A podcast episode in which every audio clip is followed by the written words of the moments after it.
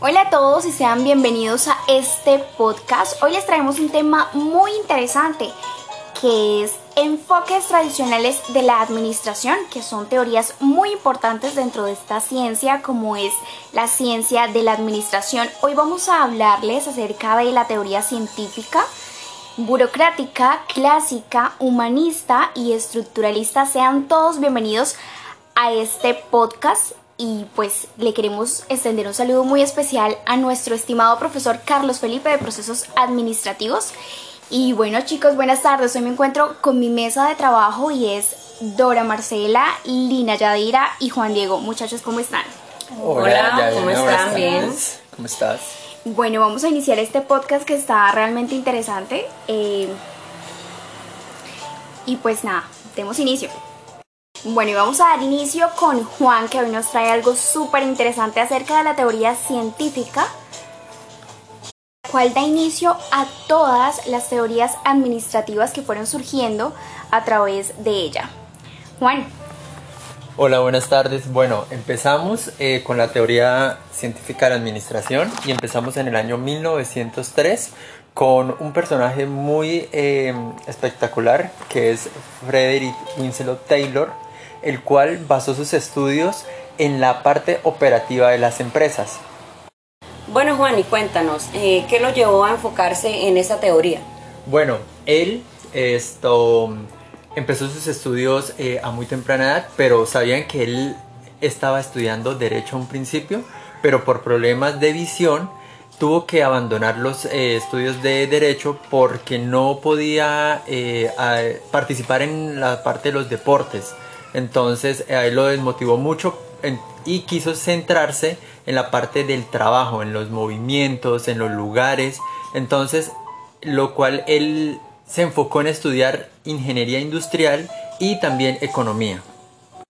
Bueno, Juan, ¿y él qué lo llevó a centrarse en la parte operativa? Bueno, eh, para Freddy era muy importante que las personas trabajaran eh, de forma adecuada y pues para él los seres humanos en sí son muy perezosos. Entonces, ¿qué hizo él? Él se centró en que se tenían que medir el tiempo, eh, las actividades eh, de la cual cada persona estaba realizando.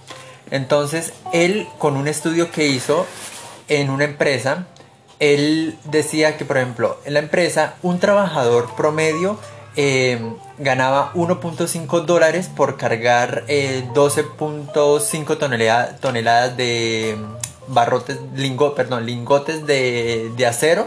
Entonces, él decía que eh, una persona con habilidades y con destrezas normales podía hacer que la operación de la empresa fuera más grande, que podían cargar al día 48 48 toneladas de, lingotes.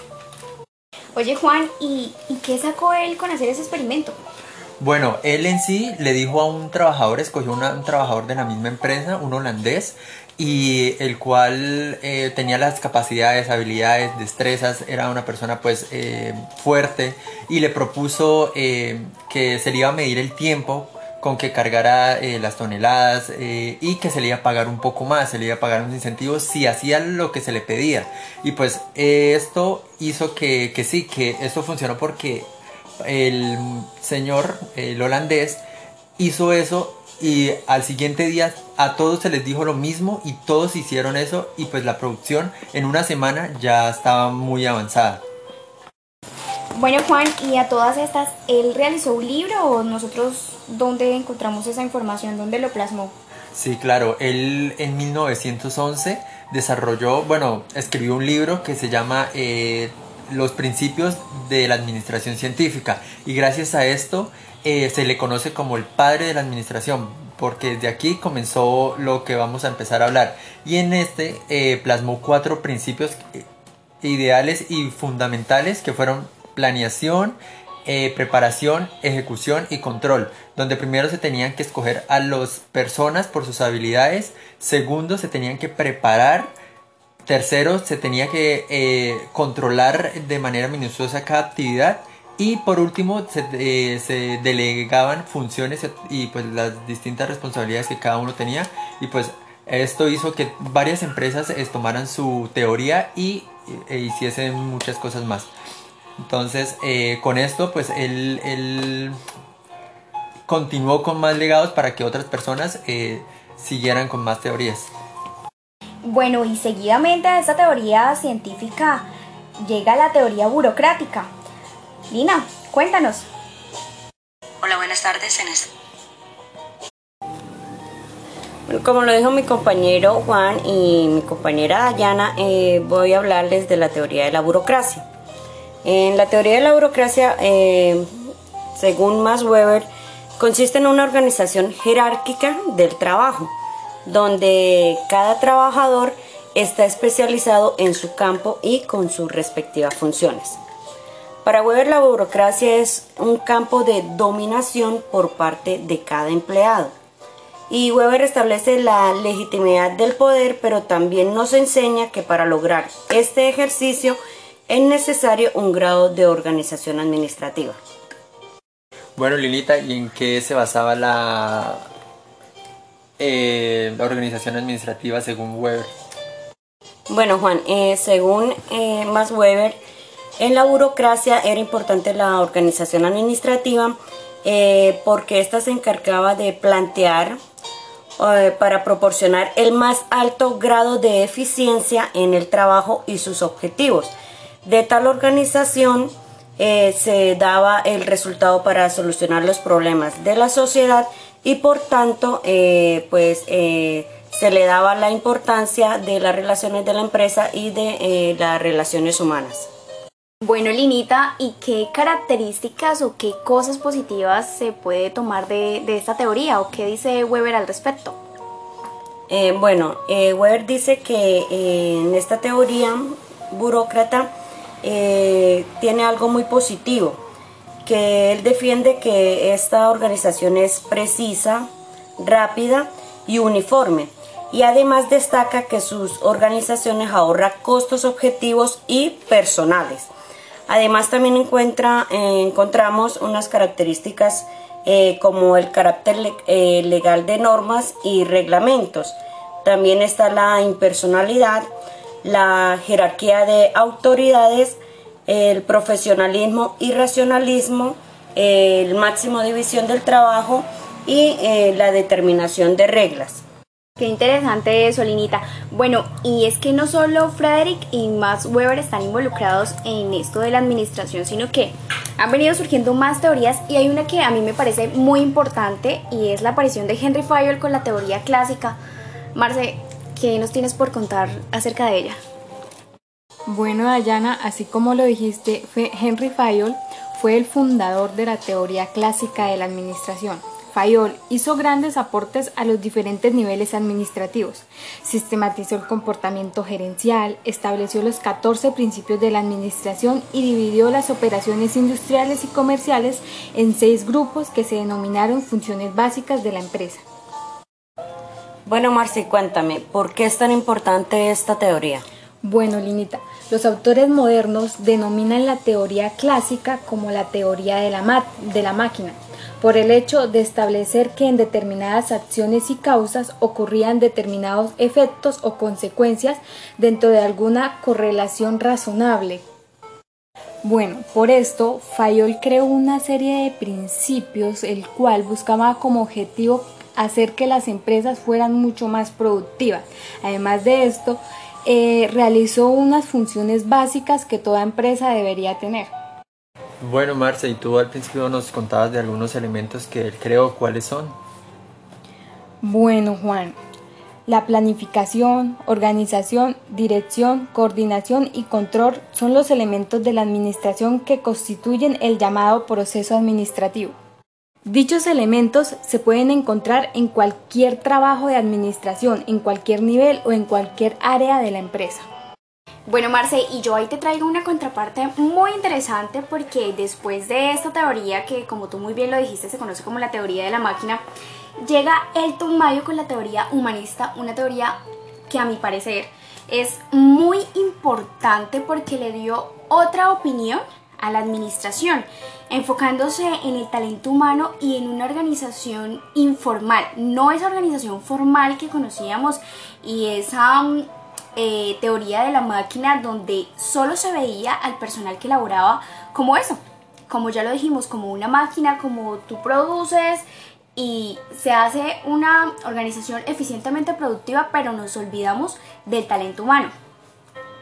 Bueno, y es que esta teoría nace en Estados Unidos y nace con esa necesidad de corregir em, los procesos eh, científicos o esos procesos administrativos de los que Marce nos hablaba, donde se veía al hombre como un proceso productivo, como una máquina, como alguien que tenemos para que nos sirva para producir, pero no nos interesamos en él.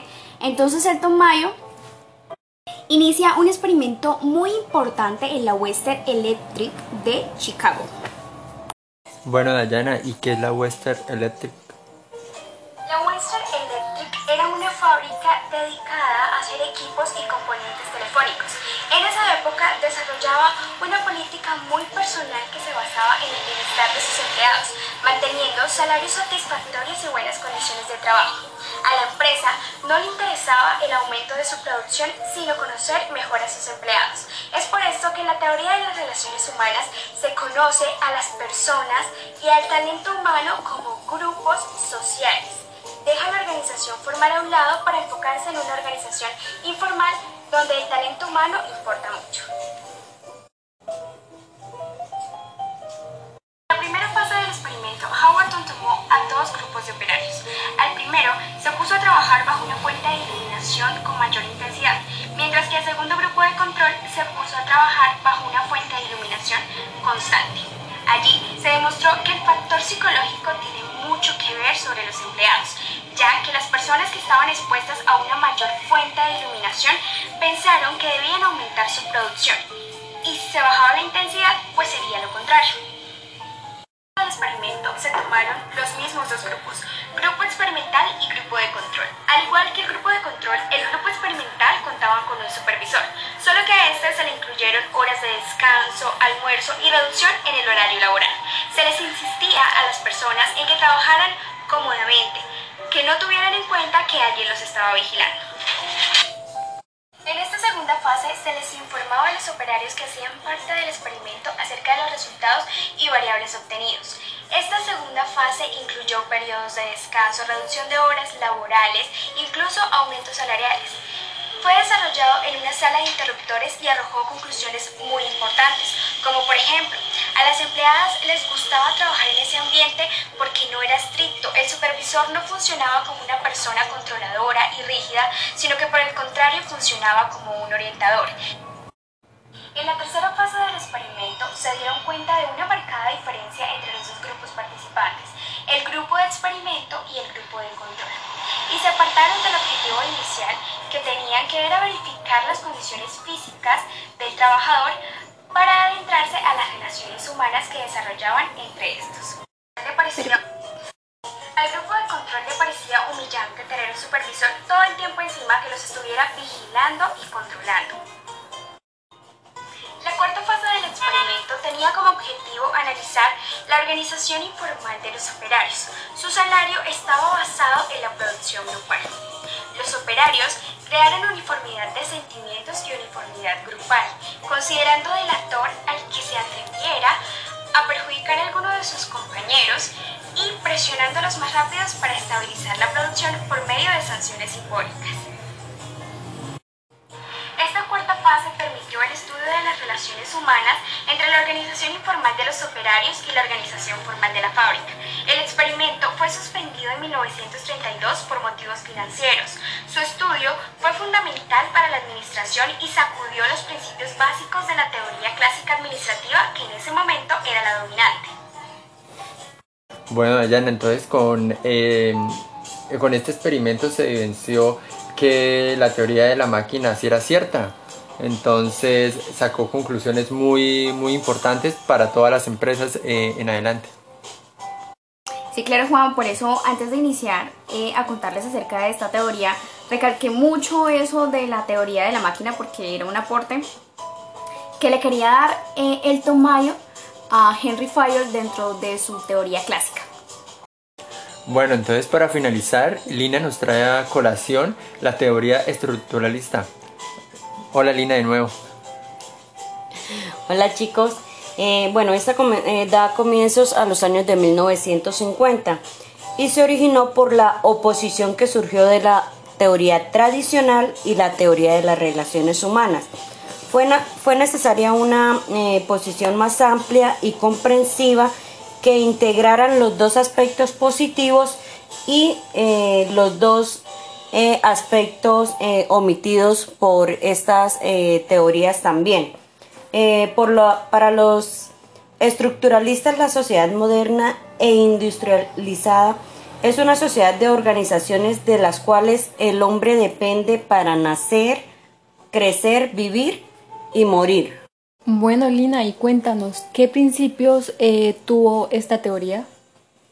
Sus principios se, eh, se basan en la corriente estructuralista, la cual pretende encontrar el equilibrio entre los recursos de la empresa, eh, prestando atención tanto a su estructura como al recurso humano a su estructura de comportamiento donde estudia la forma, cómo funciona la empresa y también el comportamiento eh, de su personal.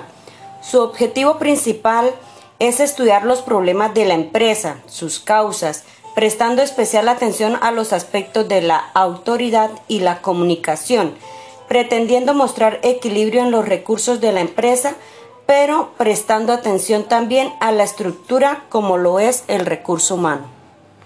Gracias Linita por ese aporte acerca de esta teoría.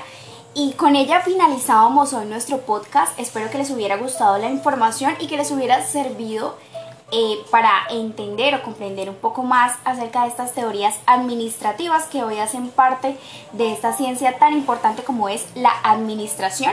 Eh, un placer haber estado con ustedes y haber hecho este podcast. Chicos, muchas gracias a todos ustedes, a mi mesa de trabajo. Gracias. Chao, chao, gracias. Feliz semana y que Dios los bendiga. Amén.